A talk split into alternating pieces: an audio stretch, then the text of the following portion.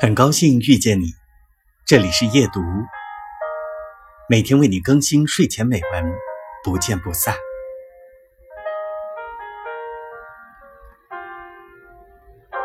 本周的晚安夜读，邀您一起读汶川十年，愿受伤的心能转化为生命的动力，爱与感恩。活着的意义是什么？这是每个人都必须面对的问题。在那些劫后重生的日子里，他们肯定不止一次追问过自己。在那些黑暗的瞬间、痛不欲生的时刻，但偏偏不是在日常。在体味到生命脆弱意识的本质后，敢于面对真相的，才是真正的勇士。为了梦想，为了爱。要在平淡的生活中面对命运的捉弄，要在转瞬即逝的光阴中创造出生命的光彩。